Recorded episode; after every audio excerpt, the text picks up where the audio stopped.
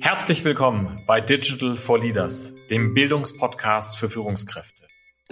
Lernen Sie von spannenden Experten und anhand von Praxisbeispielen, wie Unternehmen erfolgreich die digitale Transformation meistern.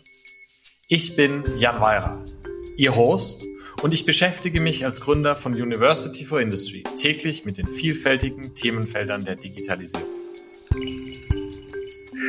Liebe Hörer, ich freue mich heute auf eine weitere Diskussion im Rahmen unseres Podcasts Digital for Leaders. Das Thema der heutigen Folge ist der digitale Zwilling Grundlage für Digitalisierung in der Industrie. Und wie diejenigen von Ihnen, die mir auf LinkedIn folgen, vielleicht auch schon gesehen haben, ist das Thema digitaler Zwilling im industriellen Kontext etwas, das mich begeistert, womit ich mich beschäftige und ähm, wo ich eigentlich so die Überzeugung habe, dass wir da in den kommenden drei bis fünf Jahren sehr viel Momentum in Sachen digitaler Zwilling sehen werden und dass das auch ja große Veränderungen und auch tolle Innovationen treiben wird. Also Sie merken schon, ich bin da ganz begeistert und entsprechend freue ich mich extrem heute als äh, Gast dieser Folge Dr. Matthias Böke zu haben. Er ist der Vorstandsvorsitzende der Industrial Digital Twin Association. Herr Dr. Böke, herzlich willkommen. Schön, dass Sie heute bei uns sind.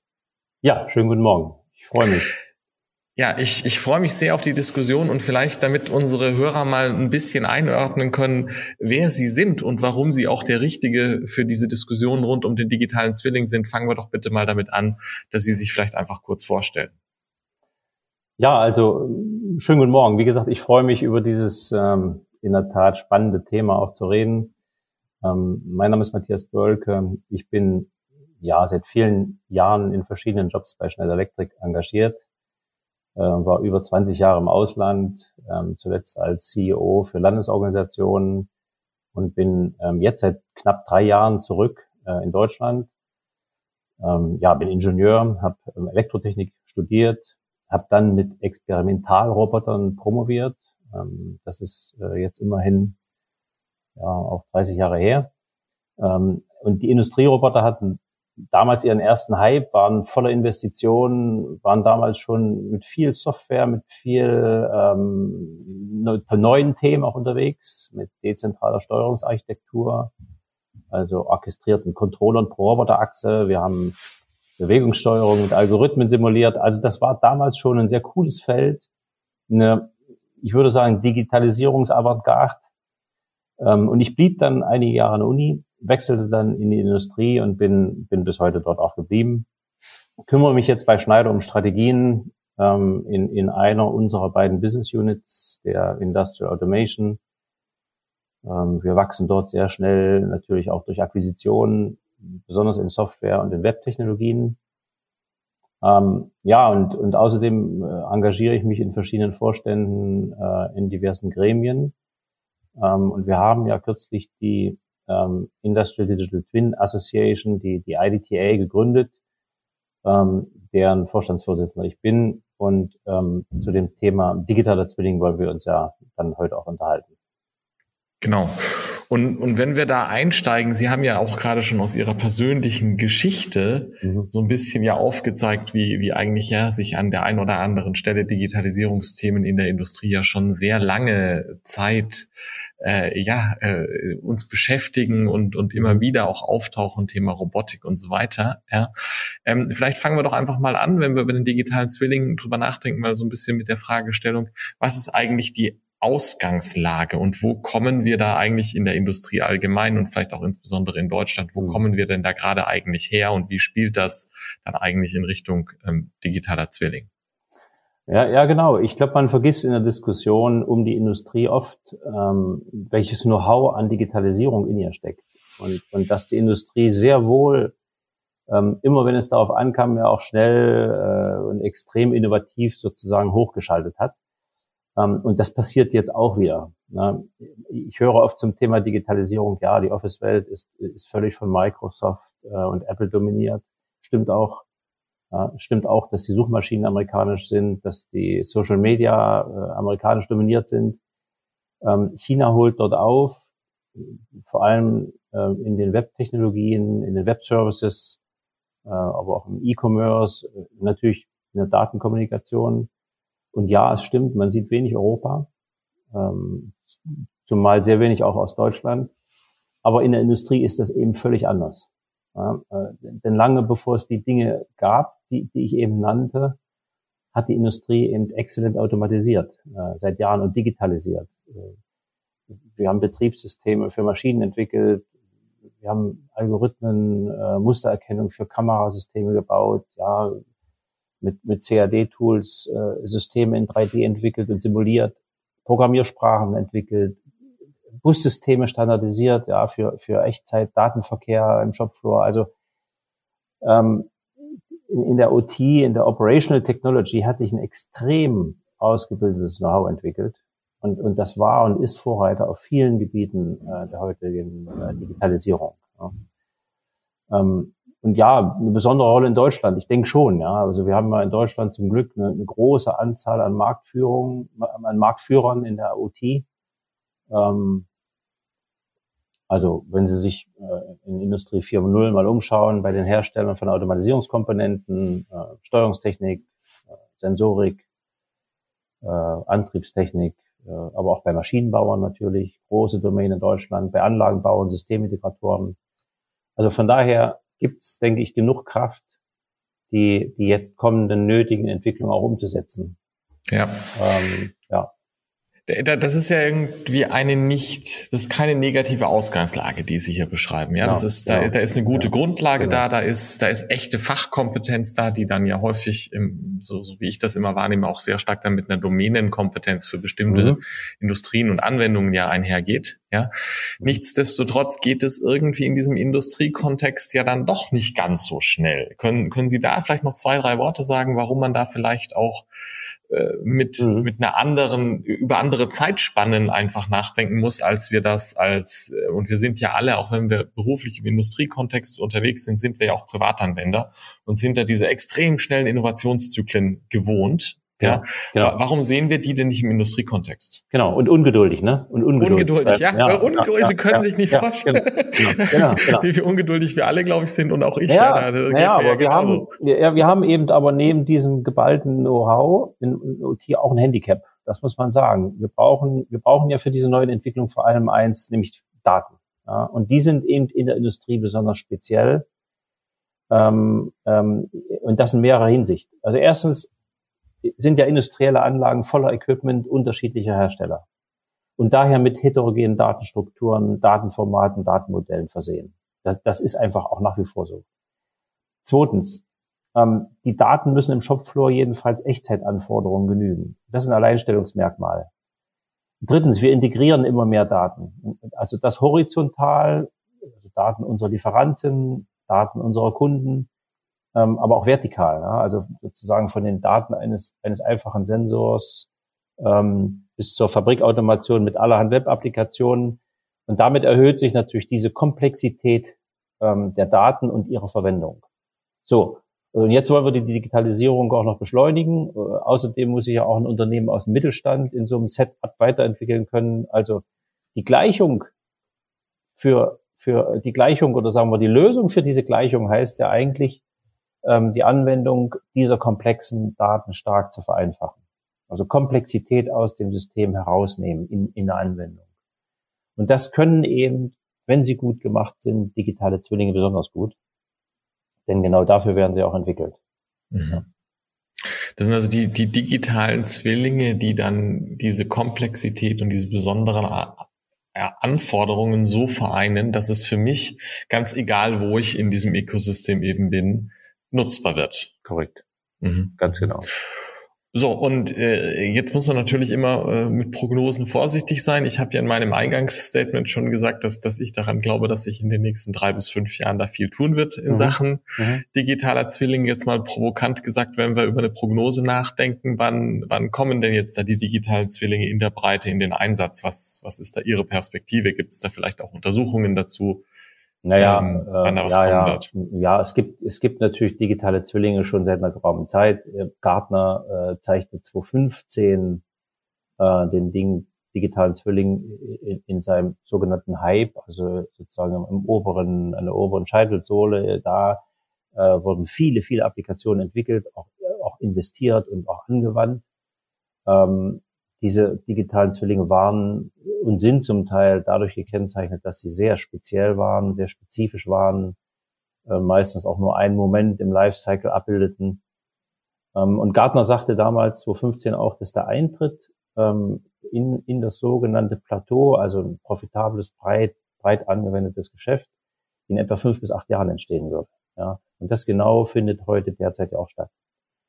Ähm, und, und damit sind die Prognosen gut und Sie haben recht, äh, es geht jetzt im Grunde los. Mhm. Ja, ja, geht los.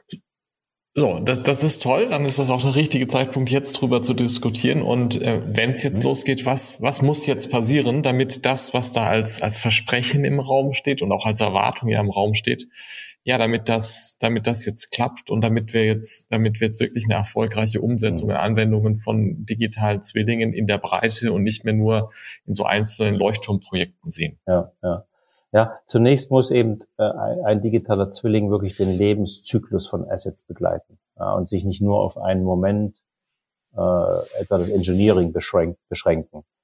Ähm, äh, denn die Daten, die sich im Engineering etwa äh, im digitalen Zwilling äh, aggregieren, werden ja für, für die Simulation, aber auch das Commissioning, später auch im Einsatz und bis hin zum Recycling dann benötigt.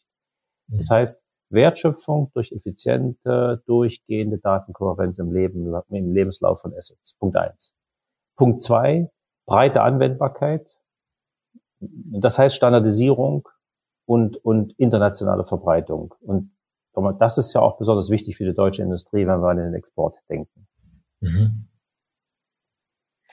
Das heißt aber, wir, wir müssen, wir müssen quasi stärker darüber nachdenken von, von meiner Ingenieursleistung, wo, wo ja manche Leute ja naiv sagen, da wird ja schon sehr, sehr lange mit CAD-Programmen und damit äh, virtueller Repräsentanz, äh, Repräsentanz mhm. gearbeitet, ja. ja. Ähm, bis eben sozusagen zu den Produkten, die draußen im Feld sind. Man muss, man muss breiter denken, wahrscheinlich von der Komponente bis hin zur kompletten Anlage, ähm, die, die dann im Einsatz ist, ja. Mhm. Und dann haben Sie, dann haben Sie jetzt auch angesprochen, dieses Thema ja aus dem deutschen Mittelstand heraus, ja. Können Sie da vielleicht noch mal ein paar Worte sagen, warum ja, was da die Herausforderungen für den Mittelstand, der häufig ja auch klein ist, ist mhm. ähm, mhm. und welche Chancen es aber auch, auch gibt, wenn man es wenn man's jetzt gemeinsam angeht. Also ähm, gemeinsam ist, glaube ich, das Stichwort an der Stelle, denn ähm, die großen Unternehmen haben alle ähm, große Truppen von den von Digitalisierern am Start, äh, entwickeln viel, bauen Systeme ähm, und es wird darauf ankommen, dass diese Dinge offen sind äh, und standardisiert sind. Ansonsten bleiben das proprietäre Dinge. Ähm, die deutsche Industrie 4.0 Community arbeitet ja seit langem aktiv ähm, und engagiert an einem digitalen Zwilling für die Industrie, der, der Asset Administration Shell. Ja, bekannt, bekannt ja auch bei uns unter dem Begriff Verwaltungsschale. Mhm. Eine, eine digitale Systematisierung, wenn man so will, ein, ein, ein, ein digitales Ordnungsschema oder digitaler Bauplan, in dem die Daten des digitalen Zwillings aggregiert werden. Und zwar beides, Engineering-Daten und Laufzeitdaten. Und das ist extrem wichtig. Ja. Es ist also nicht nur ein, ein, ein, ein Moment in der, in der Wertschöpfung, sondern wirklich über den Lebenszyklus hinweg. Das heißt, wenn wir über das Engineering reden, Datenmodelle zur Beschreibung des Produktes, also CAD-Zeichnungen, Funktionalitäten, äh, sogenannte Capabilities, Performance-Daten etc.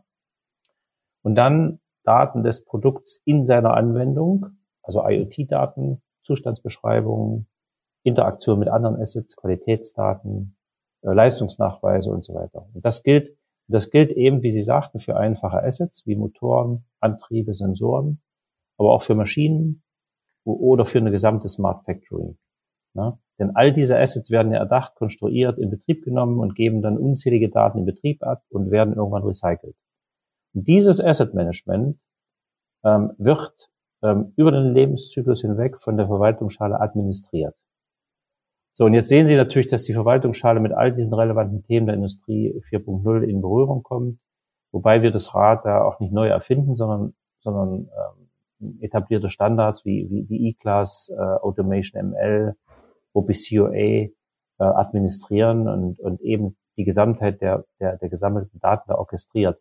Äh, damit sind auch Investitionen, beispielsweise im Mittelstand, ja, gerade bei OPCUA gesichert, weil wir da nicht einen neuen Standard aufsetzen, sondern mit diesen Standards arbeiten. Ne? Mhm. Ähm, und das Spannende ist aber nun, dass, dass eben sehr viele verschiedene Anwendungen, quasi Apps auf die Daten dieses digitalen Zwillings zugreifen.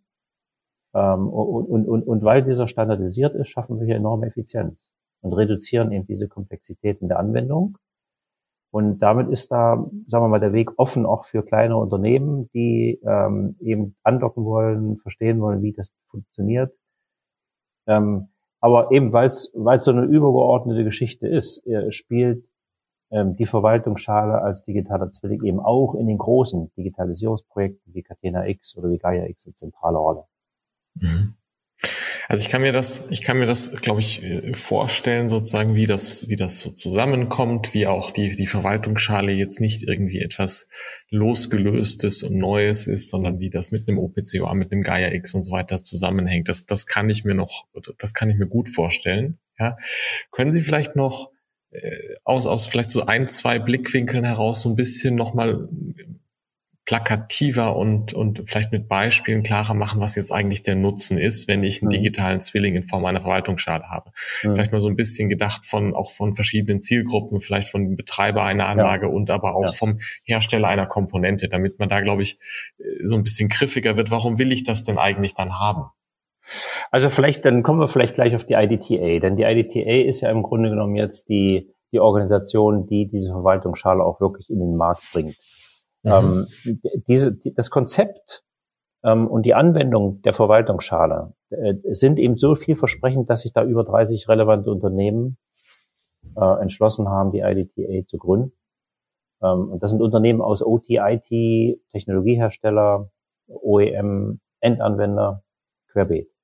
Mhm. Ähm, und damit trägt ähm, die IDTA jetzt sozusagen die Weiterentwicklung und Standardisierung der, der AAS, der, der Asset Administration Shell. Wir machen das Open Source mit Eclipse. Und damit ist die IDTA sozusagen die, die zentrale Anlaufstelle für jeden, ähm, der einen digitalen Zwilling für seine Assets bauen will. Jeder kann sich bei uns über den Bauplan äh, und existierende Use Cases informieren. Das ist genau das, was Sie jetzt ansprechen. Also Use Cases äh, spielen eine große Rolle. Äh, aber eben auch über die zugehörigen Webtechnologien, Methoden zum Datenzugriff, zur Datenverwaltung. All das äh, spielt jetzt in der IDTA eine Rolle. Ne? Wir sind inzwischen international, haben seit März die, die Mitgliederzahl verdoppelt. Ähm, da sind sechs Arbeitsgruppen äh, unterwegs. Ähm, und, und eben, jetzt komme ich darauf, die EDTA ver veröffentlicht jetzt auf ihrer neuen Webseite die Top 10 Use Cases der Verwaltungsschale. Mhm. Und die werden jetzt in drei Ebenen gezeigt.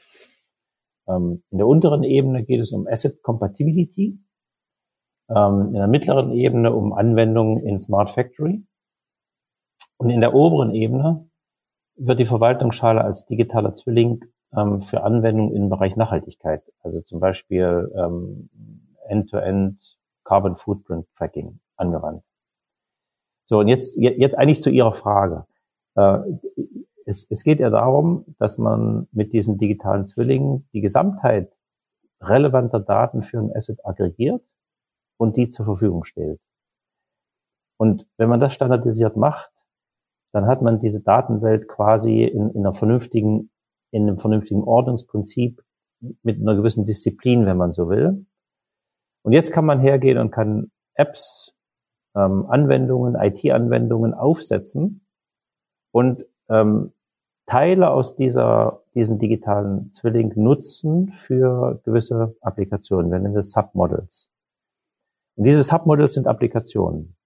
Und die sind eben beispielsweise, wenn wir auf dem Gebiet der Asset-Kompatibilität sind, die stellen einem Maschinenbauer eben Assets, beispielsweise Servo-Drives, von ganz verschiedenen Herstellern ähm, digital zur Verfügung, und zwar in einem gleichen Look and Feel. Das heißt, wenn mhm. er, wenn er einen Drive auswählen will für seine Maschinenlösung, dann kann er dieses Drive äh, nach gewissen Funktionalitäten her auswählen und mit diesem Drive simulieren, seine Maschine sozusagen digital in ein Setup bringen, austesten, welche Performance dieser, dieses, dieser Server Drive dann hat.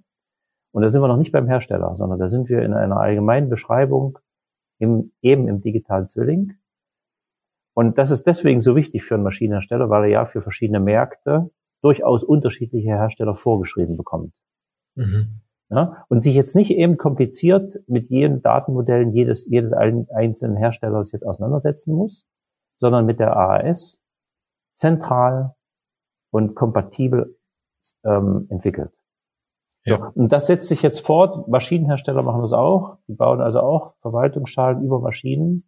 Und jemand, der eine, der eine Fertigung konzipiert ähm, und dort Maschinen aggregiert, der kann auch zunächst mal mit dem digitalen Zwilling arbeiten, kann die, kann die Produktion zusammenbauen, kann austesten, kann Performance Measurement machen, bevor er in die reelle äh, Integration der Maschinen in, in, in, in die Produktionswelt geht. So, und damit, damit spart man Zeit, damit spart man viel Geld, damit spart man äh, in der Try-and-Error-Phase eine Menge. Ähm, und deswegen zieht sich das wirklich durch, eben von den, Masch von den, von den Herstellern der Aggregate über die Maschinenbauer bis hin zu den, zu den mhm. Integratoren und den Anlagenbetreibern.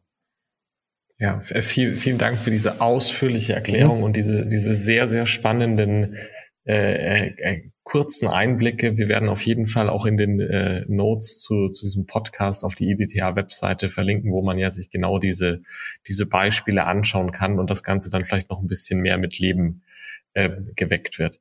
Äh, vielleicht noch eine ganz kurze Frage, die mir gerade nur in den Sinn kam. Mhm. Wenn ich jetzt äh, bei einem Mittelständler, egal ob in Deutschland oder irgendwo in der Welt bin, äh, kann ich dann mitmachen bei der EDTA? Ist das eine offene Organisation? Das ist eine offene Organisation, absolut international. Da legen wir sehr viel Wert drauf, dass die Eintrittsbarrieren sehr gering sind. Ähm, und wie gesagt, wir haben ja jetzt seit März ähm, sind wir aktiv, haben die Mitgliederanzahl verdoppelt.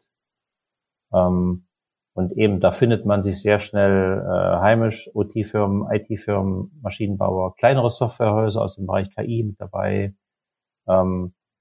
Äh, und wenn uns jemand, ja, jemand zuhört, wie Sie gerade sagen, der, der einen digitalen Zwilling für sein Produkt bauen will. Also die Webseite heißt www.idtwin.org ähm, und dort findet man alle relevanten Informationen und auch den praktischen Einstieg ins Thema. Ja. Danke für den Hinweis. Man findet dort übrigens auch ähm, die, die Möglichkeiten an Trainings, die wir gemeinsam mit der IDTA machen, äh, zum digitalen Zwilling äh, teilzunehmen. Das vielleicht auch als Hinweis, weil das kann ja vielleicht die ein oder andere Lückens, äh, äh, Wissenslücke auch noch schließen. Ja. Absolut. Ähm, ich würde jetzt gerne noch, glaube ich, eine Stunde über die Verwaltungsschale diskutieren, weil ich finde das total spannend. Würde, glaube ich, gerne auch noch, noch, noch mehr darüber äh, ja, diskutieren. Wann kommt das denn jetzt alles? Wir, wir, wir kommen aber leider zeitlich so ein bisschen okay. äh, zum Ende der heutigen Folge. Ähm, das, deswegen äh, vielleicht an Sie nochmal so die Bitte als, als Zusammenfassung. Ja, äh, hier bei Digital for Leaders geht es ja auch um, um Führungskräfte, um, um digital Begeisterte. Was sind denn aus Ihrer Sicht jetzt so die drei Dinge, die man mit nach Hause nehmen soll, die man sich jetzt merken soll zum digitalen Zwilling? Also wir haben, wir haben ziemlich komplexe Datenstrukturen. Die Komplexität erhöht sich eher noch. Äh, und wer, wer wirklich digitalisieren will, wer in die Wertschöpfung gehen will, äh, mit Daten, Daten vielleicht auch verkaufen will in der Zukunft, der ist einfach auch darauf angewiesen, äh, digitale Zwillinge zu bauen. Ähm, ich kann deswegen raten, ähm, der IDTA als Anlaufstelle zu folgen, weil wir jetzt eine große Community sind, die ähm, in der Industrie versucht, offen ähm, in die Standardisierung zu gehen. Das heißt, wenn man dort investiert, ist man schon mal in der richtigen Richtung unterwegs. Ähm, und das gilt aus meiner Sicht besonders für den Mittelstand. Also Komplexität reduzieren, ähm, ähm, digitale Zwillinge anwenden und die IDTA als Anlaufstelle. Vielleicht die drei wichtigsten Themen. Ja, und ich glaube, damit ist auch sehr klar, was gemacht werden muss. Mhm.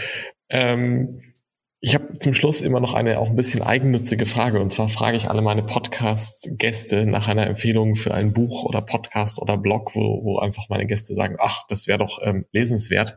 Haben Sie für meine Zuhörer und mich auch irgendeine mhm. Empfehlung, wo Sie sagen, da konnte man mal reinschauen, das ist spannend. Also ehrlich gesagt, ähm, ich muss Ihnen sagen, ich bin ja viel im Ausland gewesen und äh, habe auch aus dem Ausland immer wieder äh, bewundernd auf Deutschland geschaut, wie dort die Industrie 4.0 ähm, kultiviert wurde. Und es gibt hier Institutionen, die sind aus meiner Sicht wirklich exemplarisch. Das ist beispielsweise die Plattform Industrie 4.0.